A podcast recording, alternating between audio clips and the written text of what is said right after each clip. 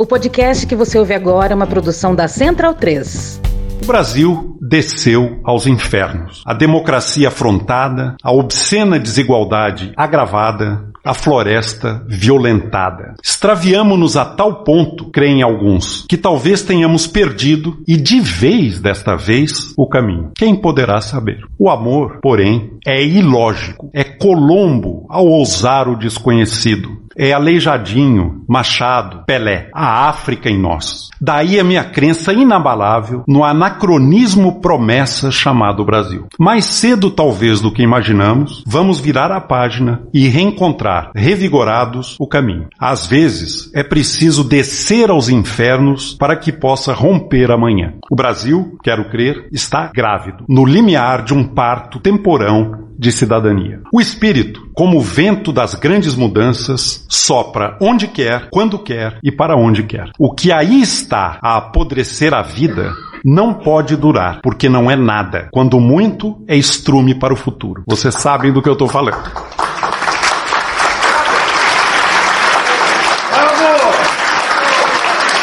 Então, bundão é o Jair. Medo e delírio em Brasília. É uma canalice que vocês fazem.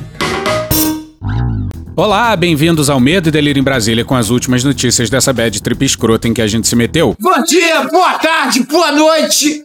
Por enquanto. Eu sou o Cristiano Botafogo e o Medo e Delírio em Brasília é escrito por Pedro Daltro. Esse é o episódio dias 1327, 28 e 29. Ah, é? Foda-se. E se tudo der certo, se tiver eleições, se o Bolsonaro perder e o resultado for respeitado, faltam 133 dias pro fim do governo Bolsonaro e 42 dias pro primeiro turno das eleições. Alegria! Enfia no rabo, gente. Ó, como o cara é grosso. Bora passar raiva? Bora. Bora! Bora!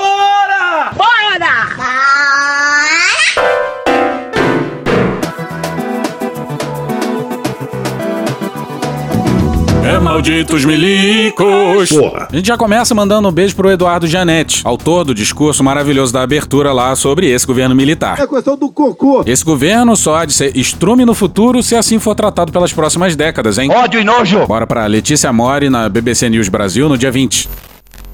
Para a pesquisadora Adriana Marques. Não, caralho. Professora da Universidade Federal do Rio de Janeiro, a interferência militar em assuntos que não são de sua competência e o espaço ocupado por eles em outras instituições são construções de longo prazo que a categoria vai lutar para manter independentemente de quem seja eleito em 2022. É justamente por isso que a régua para medir o sucesso do governo Lula, ou um dos sucessos dele, vai ser qual o seu grau de enfrentamento com os militares. Ih, rapaz.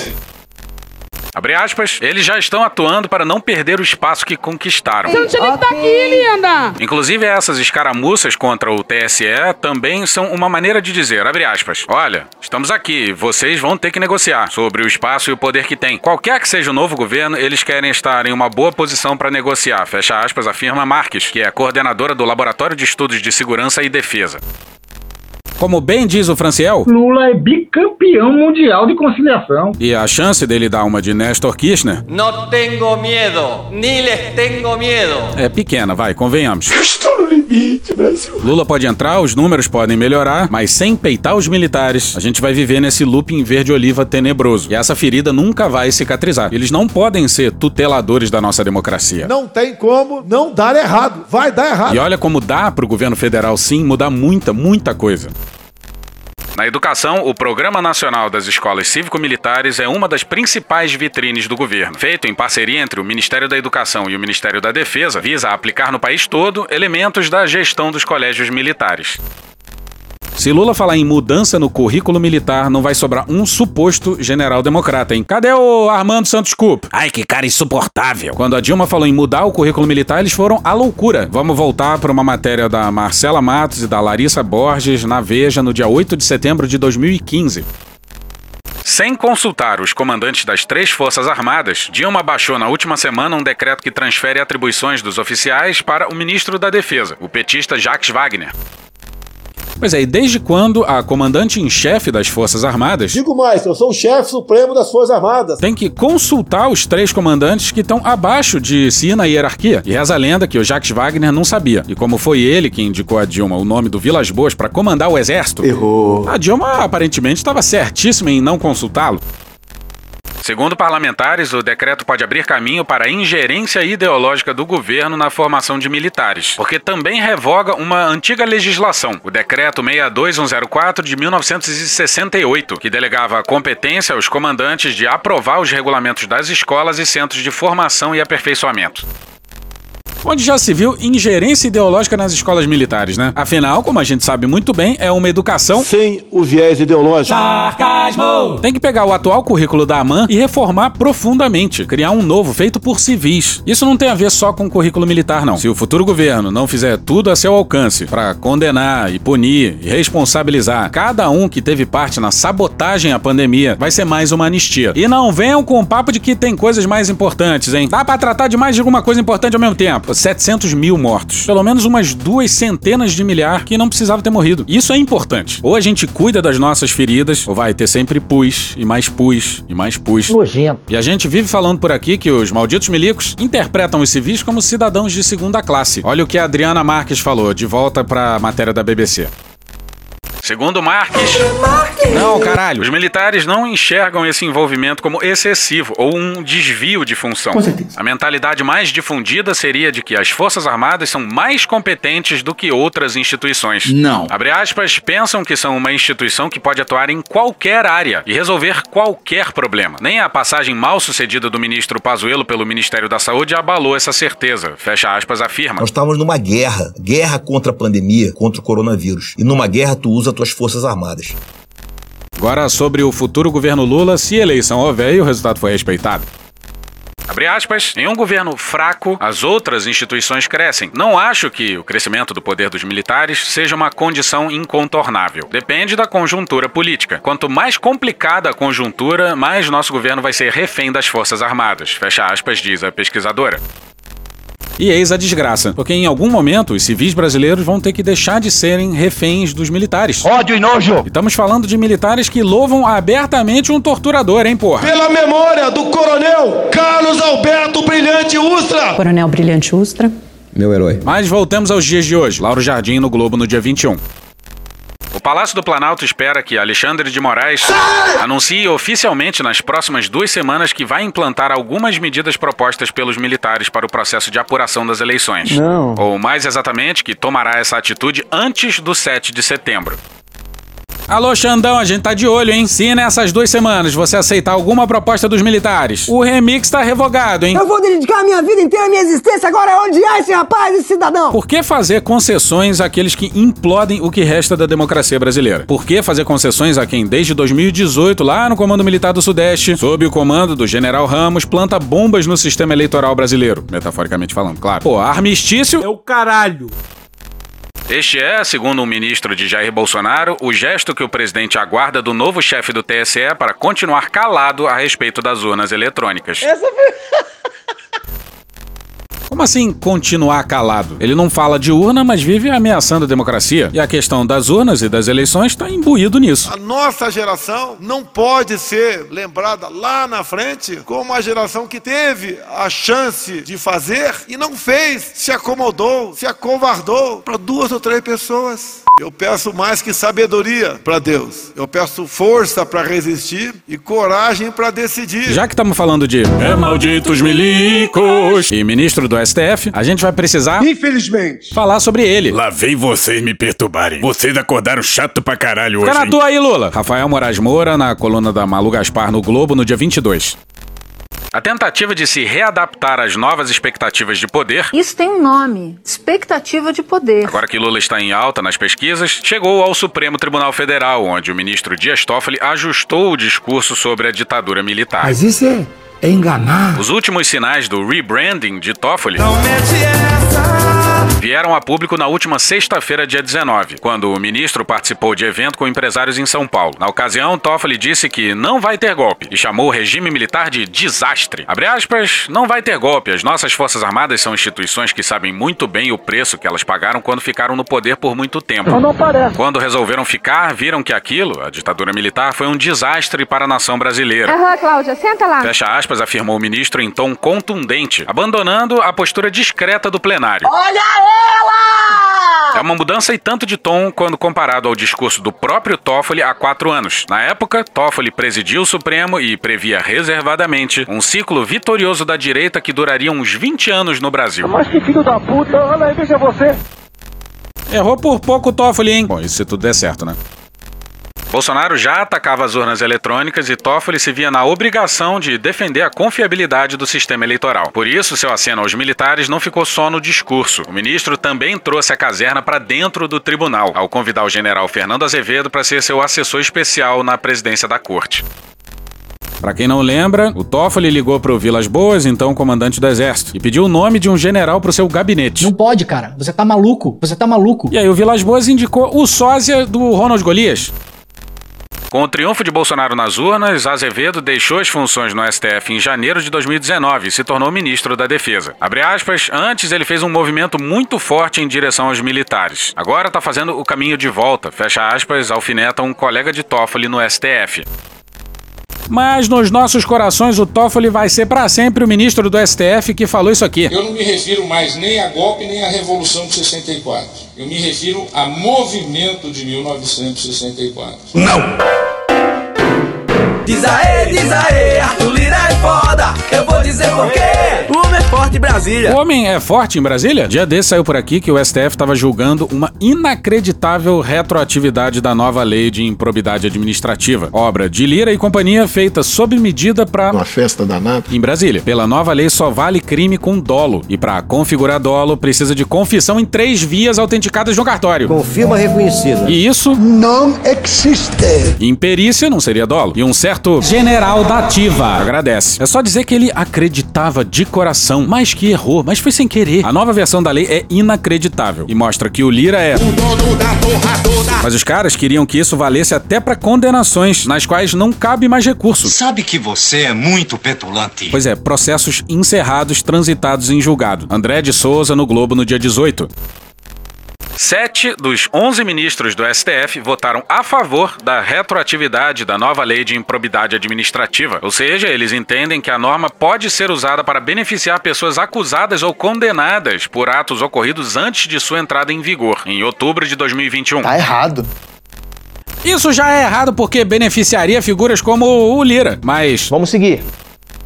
Para isso ocorrer, porém, é necessário que os processos ainda estejam abertos na justiça e que os réus tenham sido acusados de cometer atos culposos, ou seja, caso em que não houve a intenção de cometer a irregularidade. O STF fechou a porta para essa obscenidade de valer até para casos encerrados, mas a votação foi apertadíssima. Eu não estou suportando mais. A decisão não significa a absolvição automática de vários políticos e servidores. Pela decisão do STF, cada caso deverá ser analisado individualmente pelo juiz local para avaliar se é mesmo um ato culposo ou se houve dolo, ou seja, intenção de cometer a irregularidade. Moraes evitou usar a palavra retroagir, mas seu voto é no sentido de aplicar a nova lei para casos antigos. Que vários políticos querem é ter de volta sua elegibilidade. Vários deles estão inelegíveis pela lei da ficha limpa. Mas a extinção da pena não deveria afetar a inelegibilidade.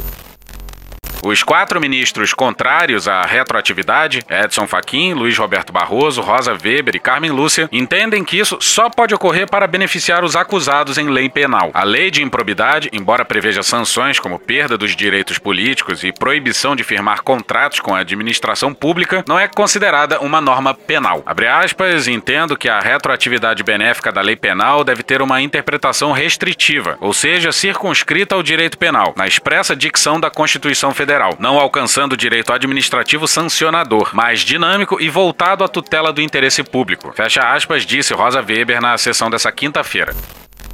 É o mesmo caso do Bombadão. Mesmo com o perdão presidencial, ele continuaria inelegível. Pelo menos é isso que diz a porra da lei. Mas as instituições dormem furiosamente. Eu quero dormir, porra! E o Lewandowski tentou se explicar e a gente entendeu foi nada.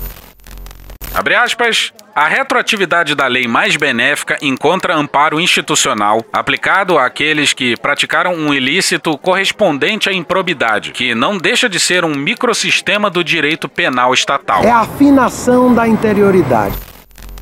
Estamos magoados com o STF. Cara magoada. Mas estamos felizes também. Uma grande confusão. Bora pra Manuela Alcântara no dia 18 no Metrópolis.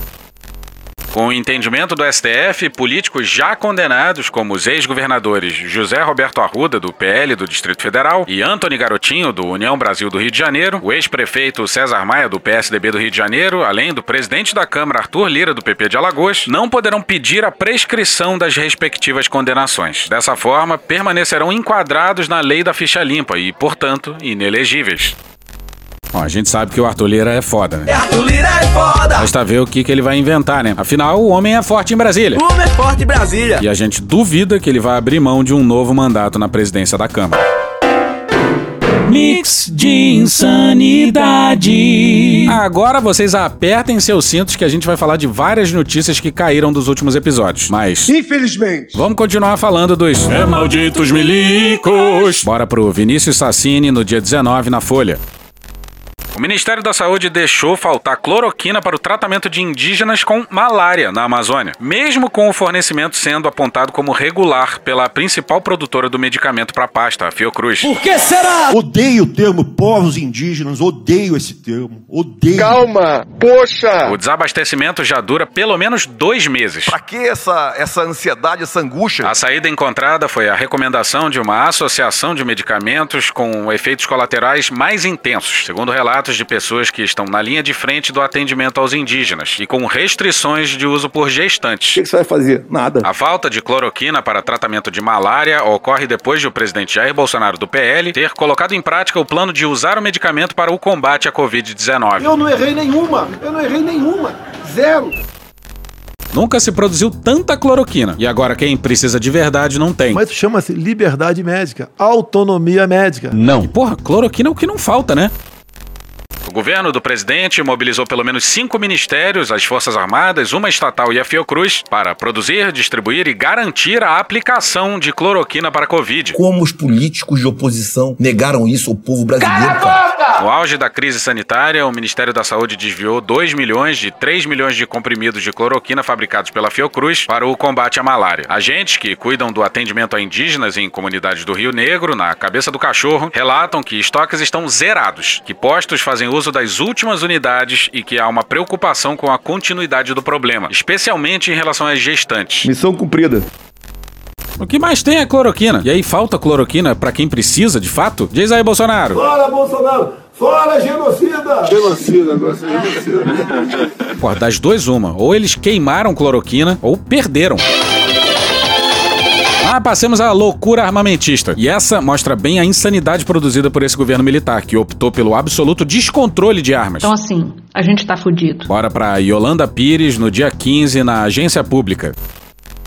Abre aspas, sou eu, e não o Estado, quem tem que defender a minha propriedade. Fecha aspas, declarou o presidente do movimento Pro Armas, Marcos Zborowski Polon, em uma palestra dada a produtores rurais em Unaí, Minas Gerais, em novembro de 2021. Você está obviamente duvidando da minha masculinidade. No evento, o atirador, advogado e pré-candidato a deputado federal pelo PL do Mato Grosso do Sul, ensinou aos fazendeiros uma tática para ter mais armas e poder transitar com elas. Abrir um clube de tiro dentro da fazenda. Abre aspas. Ah, mas o que isso tem a ver com a propriedade rural? Nós temos que tipificar como terrorismo as ações do MST. Uai, eu subo um barranco, 5 horas de máquina no relógio e monto um clube de tiro na minha propriedade. Aí eu posso ter um acervo muito mais extenso que todo mundo ali pode usar. Fecha aspas, explicou Pollon. Abre aspas, a legislação diz que na legítima defesa e no desforço, a defesa da propriedade, imediato da propriedade, eu posso usar todos os meios disponíveis para conter a ameaça. Então você fala, eu tô indo treinar, o meu stand fica na fazenda. Fecha aspas, aconselhou. É escancarar a questão do armamento aqui. Eu quero todo mundo armado. Pois é, clubes de tiro em propriedades rurais. E esse tal de pró-armas mostra bem como a loucura armamentista está em todas as assembleias estaduais. Aline Ribeiro no Globo no dia 15. Após investir no lobby para a liberação do porte, armamentistas têm recorrido às assembleias legislativas para tentar reduzir ou até isentar o ICMS sobre armas de fogo. Um levantamento do Instituto Sou da Paz, Chupa, som da paz! Eduardo. em parceria com o Globo, mostra que pelo menos 23 estados têm projetos de lei que propõem a alteração da alíquota. Diminui-se o imposto de arma, de jet ski, de whey protein, de veleiro, a cesta básica que é bom, e tudo isso com a benção do exército, a quem caberia o controle da venda de armas e munições. Mas, sabe como é que é, né? Um manda e o outro obedece. Felipe Angeli, gerente de advocacy do Instituto Sou da Paz, afirma, abre aspas, eles se valem do pensamento liberal, de que não tributam a liberdade e de que a arma é para defender a família. Mais uma vez, o lobby armamentista está direcionando o Estado para longe de onde o povo quer. Os Estados deveriam discutir a melhoria da educação, do acesso à alimentação, ao trabalho. Fecha aspas. Até porque a maioria da população é contra essa loucura armamentista. A maioria é uma coisa, minoria é outra. A minoria tem que se calar, circunvar a maioria. Acabou. Não. Ah, e também tem diminuição de imposto para os pastores. A Receita Federal decidiu adotar uma interpretação da legislação que, na prática, amplia o alcance da isenção de contribuições previdenciárias sobre a remuneração de pastores. É uma medida que favorece diretamente aliados do presidente Jair Bolsonaro, do PL. Ele é um escolhido de Deus. Ele é um escolhido de Deus. Eu duvido. O ato, assinado pelo secretário especial da Receita, Júlio César Vieira Gomes, foi publicado no Diário Oficial da União em 1 de agosto, há duas semanas do início da campanha eleitoral, e no momento em que Bolsonaro busca consolidar o apoio dos evangélicos à sua tentativa de reeleição.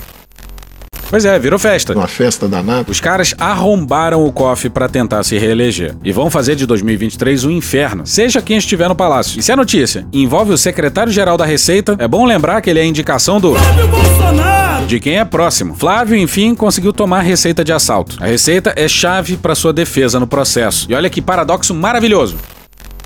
Procurado, o fisco diz que o ato consolida um entendimento já vigente, embora reconheça que a diversidade de documentos sobre o tema acabava até então por gerar divergências internas. Ouve o que está falando. Técnicos ouvidos reservadamente pela Folha avaliam que a medida assinada por Gomes amplia de forma explícita os casos de isenção e enterra de vez os processos de fiscalização sobre a remuneração de pastores, ainda em curso no âmbito da Receita. Por ser assinado pelo secretário especial, o documento se sobrepõe a qualquer solução de consulta divergente sobre o tema.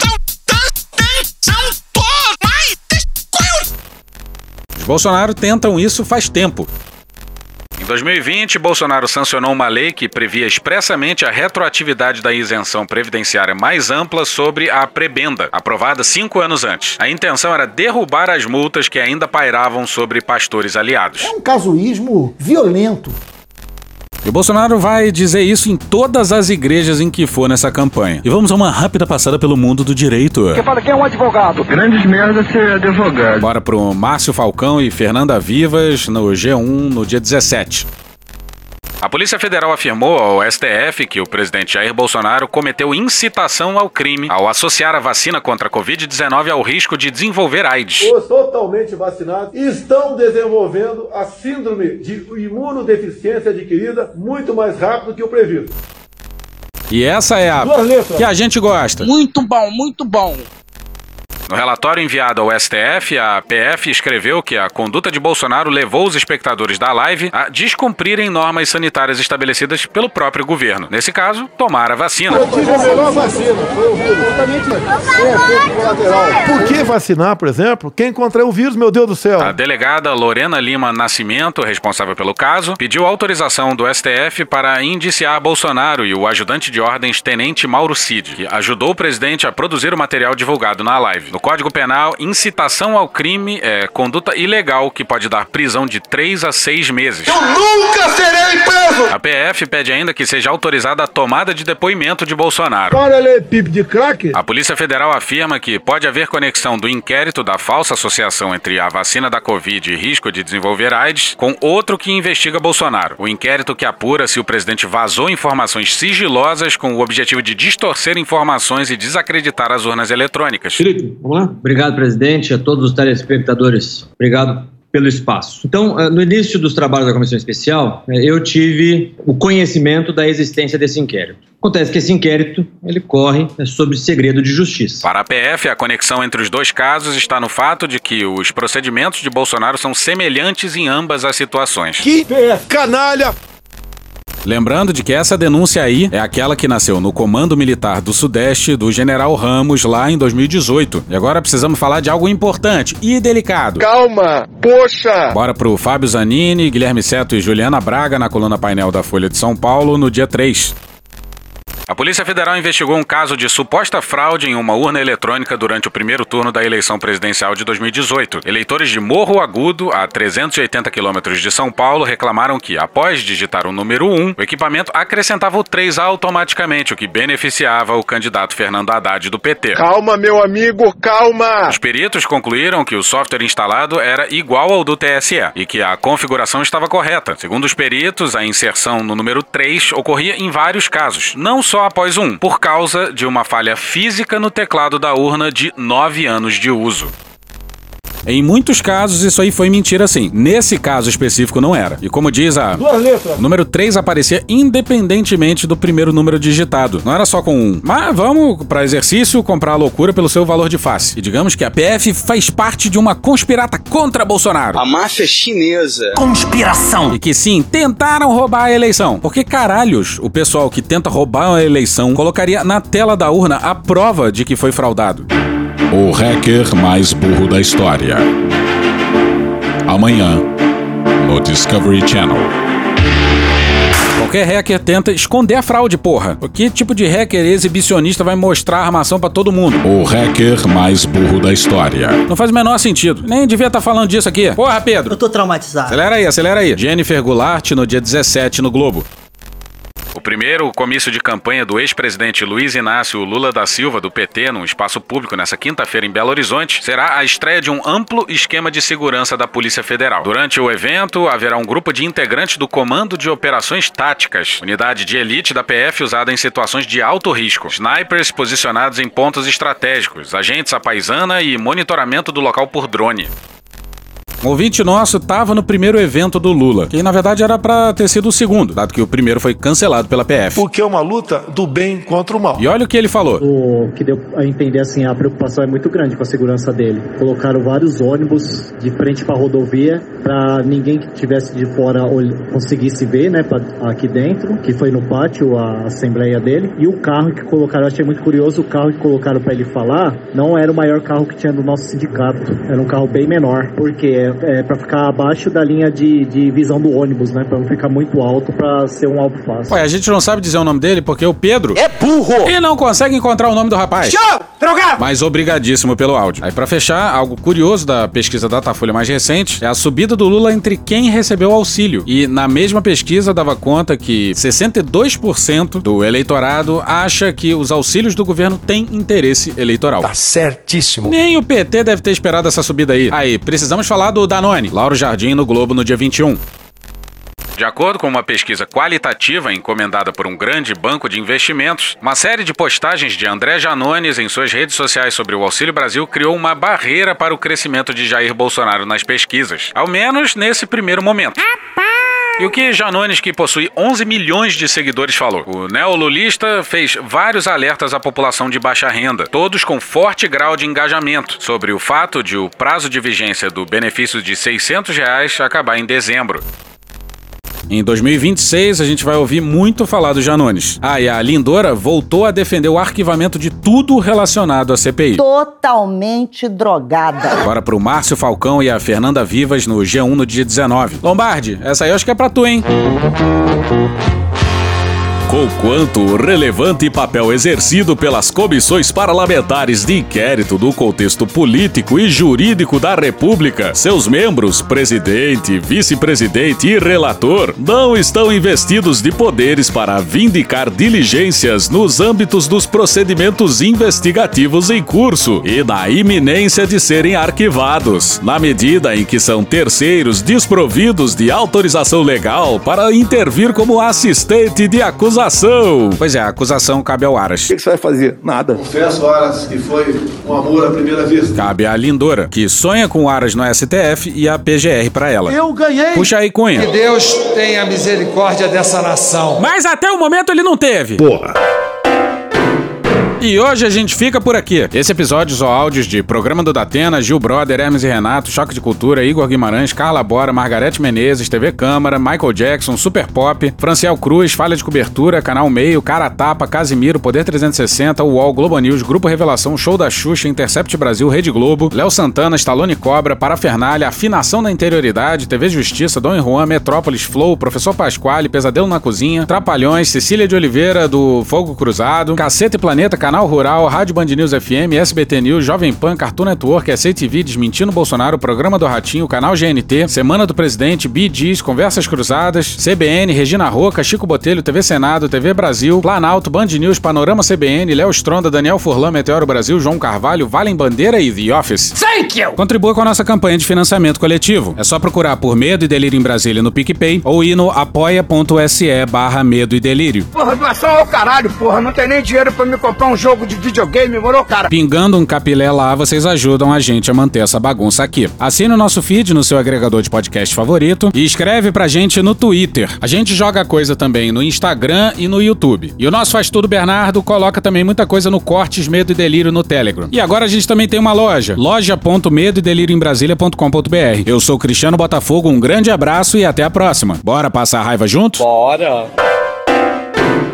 Permite uma parte? Não lhe dou a parte. Não lhe dou a parte. E vai ter um segundo turno, vai ganhar. Eu acho que Bolsonaro não tem condições de, de, de reverter esse quadro. É, e acho que o, a vitória do Lula é, é, é a melhor solução para a situação brasileira. Puta que pariu. Porra. Porra. Porra. Porra! Putinha do poço. Problemas? Pornô. Pornô. Paralelepípedo de crack? Paralelepípedo de crack? Paralelepípedo de crack. Frente Putin. Frente Putin. Frente Putin. Frente Biden. Frente Biden. Frente Biden. PowerPoint. Presidente, por que sua esposa Michele recebeu 89 mil de Fabrício Queiroz? Parte terminal do aparelho digestivo. Pum. Que bom do bom. Agora, o governo tá indo bem. Eu não errei nenhuma. Eu não errei nenhuma. Zero. Porra. Será que eu tô errando falar isso daí? Não tem como não dar errado. Vai dar errado. Tem tudo para não dar certo. O cu dilatado. Lula ou Bolsonaro? Qualquer pessoa me perguntar Satanás ou Bolsonaro, eu vou responder Satanás. A verdadeira polarização é entre os que querem o direito de viver e os que querem o direito de matar. De que lado você tá? Polarização é meu para a sua mão. Sempre importante frisar. E no final do arco-íris tem um baldinho de cerveja gelada. Foda-se. Acabou.